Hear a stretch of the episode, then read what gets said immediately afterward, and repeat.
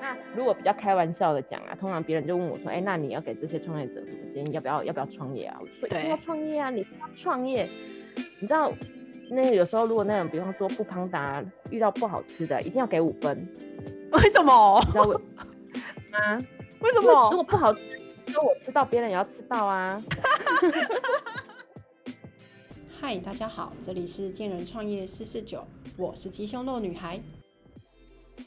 这次呢，我们邀请到南台湾高雄的 Angel。这次比较特别的是啊，我们是用远距离的采访录音的方式。那请各位听众多多包容一下我们收音状况哦。然后 Angel 呢，他其实已经创业五年的时间。他从学生时期的时候是跟运动医学相关的背景。那一开始的创业呢，其实非常单纯，是从自己的家里开始。那老师的创业初衷真的很特别哦。他初期研究老师啊，其实一边白天工作，晚上教课。但是呢，怀孕后呢，为了不要中断学生的运动习惯，老师才开始正式的找空间，开自己的工作室。那我们就来听听看 Angel 老师怎么开始他的创业之路。接下来，请老师来跟我们打声招呼哦。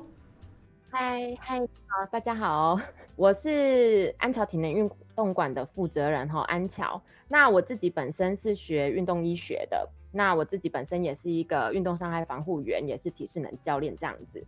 对啊，我学运动医学，还有学复健科学。复健科学哦，复健最近好像还蛮夯的，对不对，老师？对，就是我大学是念高一的运动医学系，然后后来去长庚念复健科学研究所，所以我就是对人体的动作控制啊、运动啊这一方面的还蛮有兴趣的。哦，所以老师是把运动跟医学的这两个方面的科学结合在一起，对不对？对对对，因为我自己从小。自己从小是舞蹈班，所以我就对运动这一方面是很有兴趣的。但是因为我妈妈她不想要让我念舞蹈班，就是我 我不想念舞蹈班？但但后来长大之后，她就觉得说在台湾，就是跳舞的市场，她就觉得有点小。但是就然后我就就是走向正常的那种高中啊、大学这样子。但是我就是还是一直很喜欢运动。嗯，然后就是最后我还是选择就是跟运动有相关的科系来念这样子。对，老师，那那我可以问一下哦，你你你的你的健身房叫做安桥体能运动馆，对不对？体能运动馆，对对对对。老师，那可以讲一下说你大概是几年的时候成立的啊？你是成立的有一段时间了。对，好好一段时间哦。嗯，我自己毕业之后呢，我就是先到学校服务。那在学校服务一阵子之后呢，我就是还是就是很想要教实际的，就是不是讲课，就是很想要带那种实际的带大家运动这样。嗯嗯。然后对，然后我就是变成说，呃，白天是在学校，那晚上我是在把家里的，就是家里一楼一个空间，我就把它弄成一个小小的教室这样子，自己呃把亲朋好友啊带来教他们运动这样子。嗯嗯。对，那运动。就觉得说，哎，其实大家就蛮开心的，然后大家也很喜欢这样子的一个小小场所，就是下班之后可以运动，然后大家可以聊天啊，运动很开心，就是身体又健康又可以聊天这样。对对对对。那后来呢，就是呃，我们有以前的一个系主任，他被他被邀请到一间骨科上班这样子，那他有给他一个空间，那这嗯，我们那个系主任他就陈胜凯医生哦，他就希望说。就是不单纯是骨科，他希望把骨科的病人可以结合运动，让他们不单纯只是呃复健而已，就是还可以加运动介入，让他的身体更让比较积极的作为，就对，对对对对，比较积极的作为。嗯，那后来呢，就是这样子的契机之下，我就觉得哎这不错，然后慢慢的呢就开始先进驻，然后在那边这样子做，慢慢做，然后做还后来呢就是觉得哎好像。真的是可以这样子做哈啊，就自己后来就是慢慢的自己出来创业这样子。那当初因为我刚好我刚好又要怀又又怀孕了，那我已经有一一群的客人，我就觉得说，我就问他们，哎，那你们是想要继续运动，还是因为我我怀孕了一到后来我是不是就不太能教了？对，那他们就是说没关系，等你回来。但是我就知道说，就我们以前念书就知道说，你要养成一个人的运动习惯，其实是非常困难的。对，那我就觉得说，哎，我好不容易帮他们养成运动习惯了。如果因为我个人的因素，比方说我去生小孩了，那可能有一段时间他们就必须暂停。那我就觉得非常的可惜，我就不希望因为我的关系，所以我就后来就是就觉得，哎，那我必须要创创立一个团队，哦，让我去嗯让我去是去生小孩，我的这些学员他依旧可以维持他们的运动习惯，因为我就有有教练可以来接替我这样子。嗯嗯嗯，对对，然后就是因为这样子，然后慢慢就是呃刚好就是创立了一个品牌，就是因为这个契机。好，那我问你哦，你一开始学生有多少位？因为其实你的学生数也牵扯到你的店面要找多少多大，对不对？哦，一开始大概一开始二十几个吧，哇，那还蛮多的。你以以你一开始来讲的话，呃，因为我从家里家里有先建立一一小群人嘛，然后后来嗯。到骨科那边还有再建立一小群人，然后、对嗯对。对对，哦然后后来就觉得，哎，那就是在怀孕的期间，我就开始在规划这些事情，嗯，那嗯就是正正式的开业，就是在店面这样子。那嗯刚好那时候就是又生完小孩，然后又开店，整个压力大爆炸。哇，双重哎、也双重，对啊，因为因为没生过小孩，也不知道生完小孩这么多事情。两个对你来讲都是第一次。你看你你第一次生小孩，第一次找店面，对不对？对那你的压力真是爆表哎、爆表了，而且我就从以前就觉得我是一个很健康的人。我在那创业的那一年呢，我几乎把这一辈子的病都生完了吧？我觉得。老师，那你现在呃，你的运动馆有几间？现在还呃，目目前有两间，有两间在七对，一间在七贤店，一间在义大店，然后两间店的主题内容，呃，目标有点不太一样。嗯，那可以跟我们说一说吗？七贤店跟义大店对对，七贤店是一开始的创始店哈，它就是这边我们就是呃，就是以全家人的运动馆为主轴，所以嗯我们有小朋友的，有成人的，有高龄者的，然后有幼儿跟儿童的，就是各个年龄层都有。因为我就希望说，呃，全家人都一起运动，那他们就会有个共同的话题，那嗯就是全部的人一起健康，就是感觉是一个呃全就是除了除了身体健康以外，又可以让全家人有更多的话题，让整个身心灵是一起健康的这样子。哦，听起来感觉真不错哎。老师，那你们那个七贤店是不是有特别的空间，是否可以让全家人一起来运动？你是开一个班，然后就叫全家人都可以报名的那种运哎动吗？亲子不是不是，嗯，哎、不是，我们就是有分，就是小朋友就是小朋友的课，成人不成人的课，高龄高龄者就是高龄者的课，只是他们有可能会在同一个场馆，可能会有同时来，那也有可能不同时来，对，只是让他是们回家之后有更多的话题可以去讨论这样。，OK，好好，对对对，所以其实是分开的这样子啊，只是说小朋友幼儿的课程必须家长要陪同。嗯，了解了解。对对那义义大另外一间店呢？那当初七贤店慢慢稳定之后呢，然后义大刚好就是有人来找我们，那我们那时候评估，因为我们这样子做完，我们就觉得，哎，的确帮助了不少人。那我们觉得帮助了不少人，都还是在呃一般的民众，那就觉得说好像速度有点，就是这个这么好运动这么好，好像接触的速度有点慢。嗯对，然嗯后后来就觉得说，哎，如果我能到医大店，然后是直接教他们的医护人员，让医护人员他们每天有接触这么多的病患，那他们如果他们真的喜欢运动，然后知道运动的好处，那他们去讲下去，感觉这样子去拓展的话，就是把运动好处拓展的会更快。所以我们当初就觉得，觉得哎，那如果只可以在医大店，然后主要的针对的像的人员就是他们的医护人员的话，感觉他们可以把运动的好处带给更多的人，会比我们单纯慢慢一个一个接触或慢慢小团课这样接触去拓展运动的好处更快。对，所以我们就是希望在义大店就是 be strong inside out，让每个人是从内而外都是非常的哦，强健康这样子的。哎，老师对可以再跟我讲店哦。嗯老师，你可以再跟我们讲一下，你刚刚说那个 be strong in and out 是不是 inside inside out，哦，这就是你 inside out。哦，inside out，所以这个就是你的品牌理念吗？就是比如说，你希望带给大家是这样的感觉，从内而外都感到强壮、强健。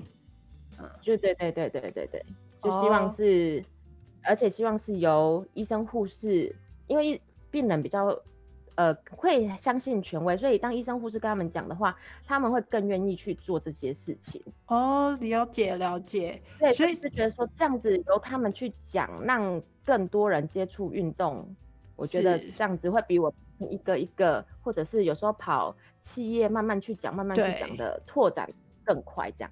OK，好，老师，那你这样子创业五年来，你觉得创业这件事情啊，在你背后支持你最大的那个信念是什么？是你的家人吗？还是说是你就觉得你就是要做创业这件事情，这就是你的这一生必定要做的事情？创业就是呃，学员给我们的回馈吧。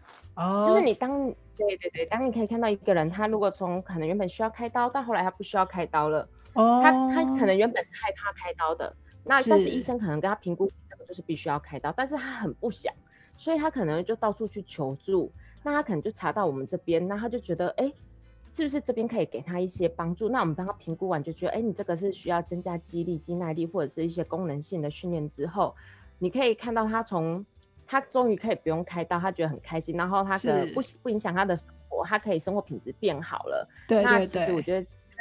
然后就觉得这个回馈就对我们就是最大的信念，这样。这样应该会蛮感动的哎。如果一个原本因为原本要开刀，原本打算要开刀，却因为你们的呃教导之下，靠着自己的力量有没有？然后循序渐进的训练，然后变成他可以呃不用再去跑医院，然后甚至做到侵入性的手术。嗯，对啊，对啊，其实。真的就蛮感人的，难难怪你可以，他就是支持你一直做这件事情下去的动机跟信念。每次讲到这个就觉得很感动。真的，就老师，你就是，我也觉得，老师，老师，老师，那我问你，这样的比例的学生，其实在你这边是算大部分的吗？还是说，其实你就是特意的往这一群的，嗯，没有没有没有，就是嗯，就是嗯，我们还是以，因为我一开始就是先从团体课教学。那当然有一些人他会来来寻求，表示他一定有这个需求，他有这个需要。那我们再慢慢的就是帮他上私人课，因为他们这种有一些状况的，通常一定是要上私人课，效果才会好。他们没有办法上团体课，所以我们就是在私人课部分是蛮多，嗯，有是有状况的人来的，然后所以他们的成效就是一直支持支持着我们。那团体课就是以。一般健康民众为主，对，那他来就是维继持续的维持，所以我们就是嗯，对，就预防，然后持续维持，然后身心健康。那私人课部分比较多，就是从他可能有一些影影响到他的生活了，让他可以慢慢的提升他的生活品质，这样子。那老师，Angel 老师，我可以再问一下，你在整个这个开业啊、创业的过程中，其实对你来讲，你觉得你最喜欢的部分是在哪里？就是给你的感受。最大的成就会是在哪里？就是学生的回馈嘛？还没有别的？是是学生的回馈。另外一个就是你可以把一个从没有的东西变成实际的东西，就是一个从你想象中的东西变成一个你实际看得到、摸得到的东西。嗯，有没有具体的可以讲一下？比如说，可能没有场馆，可能原本没有空间，到后面你有了一个一个属于自己的空间。对你，你本来可能原本是跑课，或者是呃很多地方是要你去教学，就是到处去跑企业啊，跑哪边就是到处跑。那跑一阵子之后，当然就是再怎么样，你还是会觉得哦，如果有一个自己的地方，感觉就是比较稳定这样子。嗯嗯嗯。然后你就对对，然后就是你就会觉得说啊，那开始慢慢一开始先在自己家里嘛，对，慢慢做慢慢做，你觉得说哎。好像有越来越稳定的那种感觉，对对，然后你就会觉得是，都是从想象中的，你本来希望的有一个自己的地方，然后变成真的有一个地方。那这个地方是，就是你花很多心力去规划，呃，你希望在一楼有什么样的设计啊？你希望有什么小朋友的设计啊？你希望有什么样的场馆啊？你希望地垫用什么样的感觉啊？懂懂，因为那变成是你自己可以掌握自主的空间。然后，对，就是所有东西都是我去我想要的，嗯，去设计出来的。然后从我想象中变成实际上的一个场馆这样子，我就觉得哎，真的还还蛮有趣的。然后还有就是行销的部分，真是越玩越有趣。真的，老师可以分享一下你怎么做行销吗？没有，就是就是你会觉得说，哎，很妙，就是你的想法跟市场的回馈有时候就是呃怎么讲，就是有时候你的想法是这样，那市场回馈不一定是这样，但你可能转了一点点弯，哎，怎么回馈就又不一样了？那就是慢慢，这这这会是在后来啦，在现在才开始慢慢觉得有趣啦，刚开始觉得。很辛苦啊，一定会有，一定会，一定会，因为从一样慢慢摸索，慢慢摸索，对对对，都是从摸索开，中调整。对，因为因为我从来，因为我们就是学运动医学，就是在医学院底下，所以从来也没上过太多的行销管理的课程，都没有接触过。是是是，就是很一开始就是很单纯想说，我要把运动的好处。带给大家，那我希望我的学员好不容易养成运动习惯了，因为我们也知道运动习惯养成很难，我希望他就是没错，单就是很单纯的概念，就是希望不要断掉他们的运动习惯这样而已。对，哎，老师，那我问你，所以有些学生甚至从一开始跟到现在也都有好几年了。哦，那跟跟你最久的学生有几年啊？该不会就是五年？从你创业五年都有啊，有哇，刚开始的学生到现在都还有哎。哇，哦，他真的很忠诚呢，老师，而且你们一定教的，对他来讲的话，就是有维持好他那个运动习惯。就是对啊，就是养成运动习惯了。有时候可能他不运动，他可能也会觉得怪怪的。好，对啊，老师他们都像家人这样子。嗯嗯，哎，这样感觉听起来很不错。老师，那我问你哦，那你这反过来说，你整个创业过程，你有没有遇到最大的困难呢？就是挑战或者挑战？有啊，一定有，就是非常多的。挑战是非常多，但最困难、最困难，我觉得应该就是人吧，因为是学生的意思吗？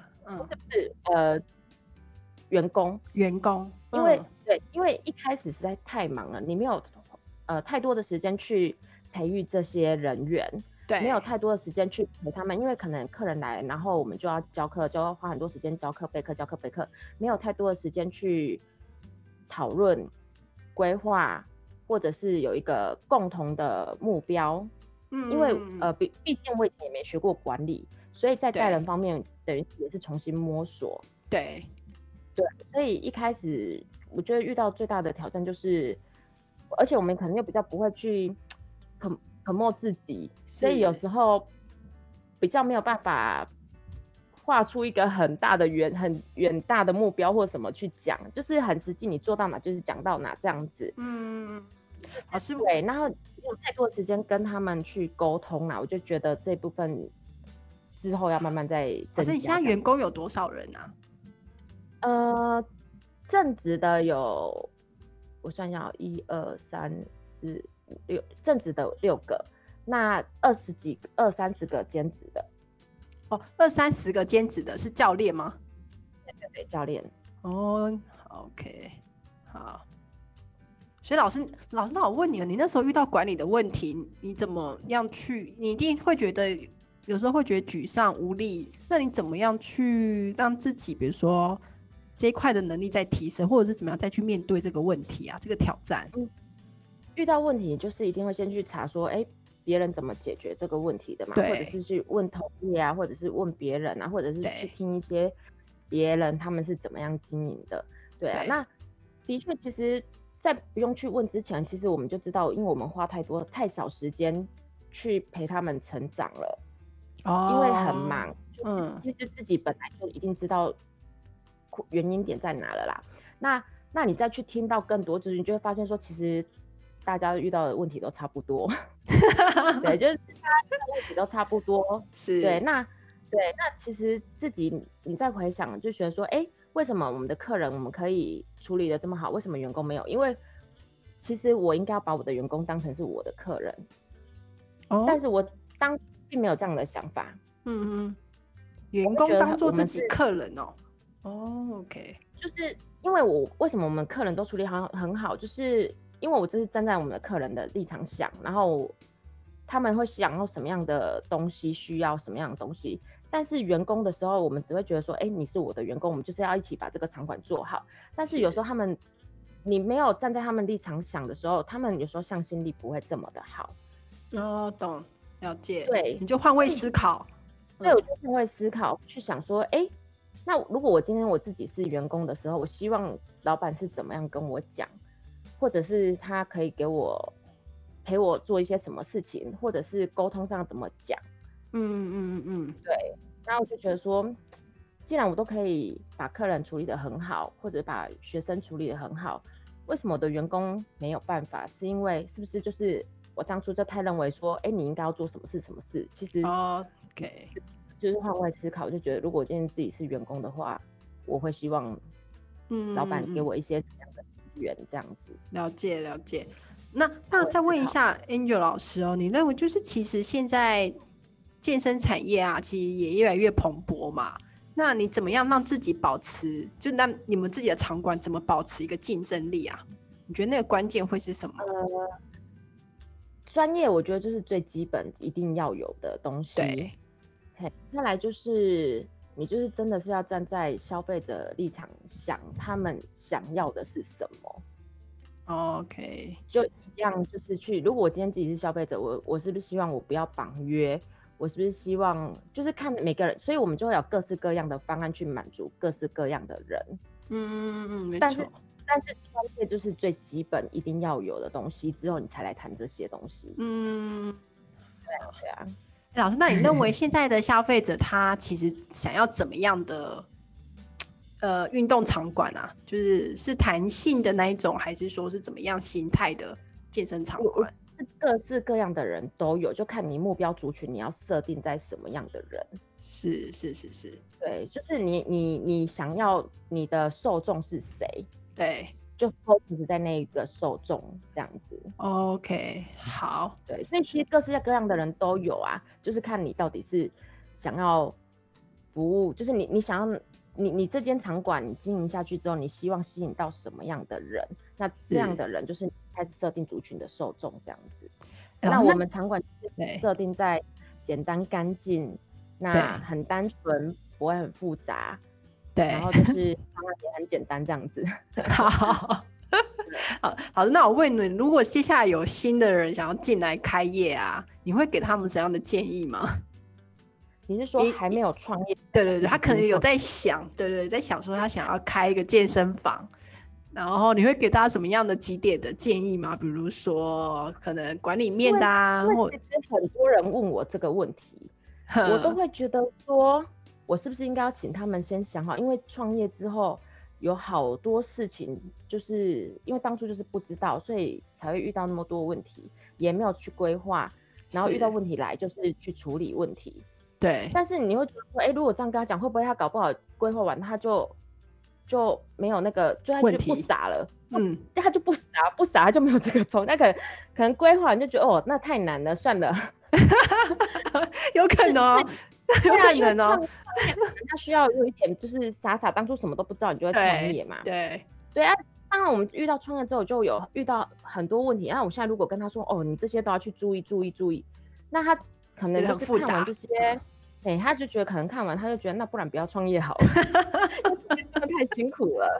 有，我觉得会。对啊，所以每次很多人问我这个问题，我都觉得说，那我到底要不要讲？因为讲完他可能就觉得那不要创业好了，创业实在太辛苦了。还是对，有可能 你不知道怎么拿捏，对不对？对，我不知道怎么拿捏，我就想说会不会讲完他就不创业？但是，但是就是。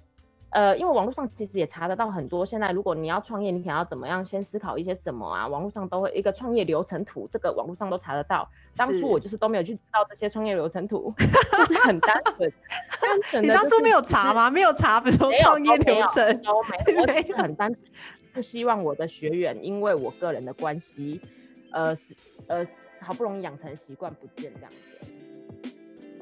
好，非常谢谢 Angel 老师接受我们的采访。如果你还想听其他创业者的分享，请支持跟订阅我们贱人创业四四九的 Podcast。那我们下次见喽，拜拜。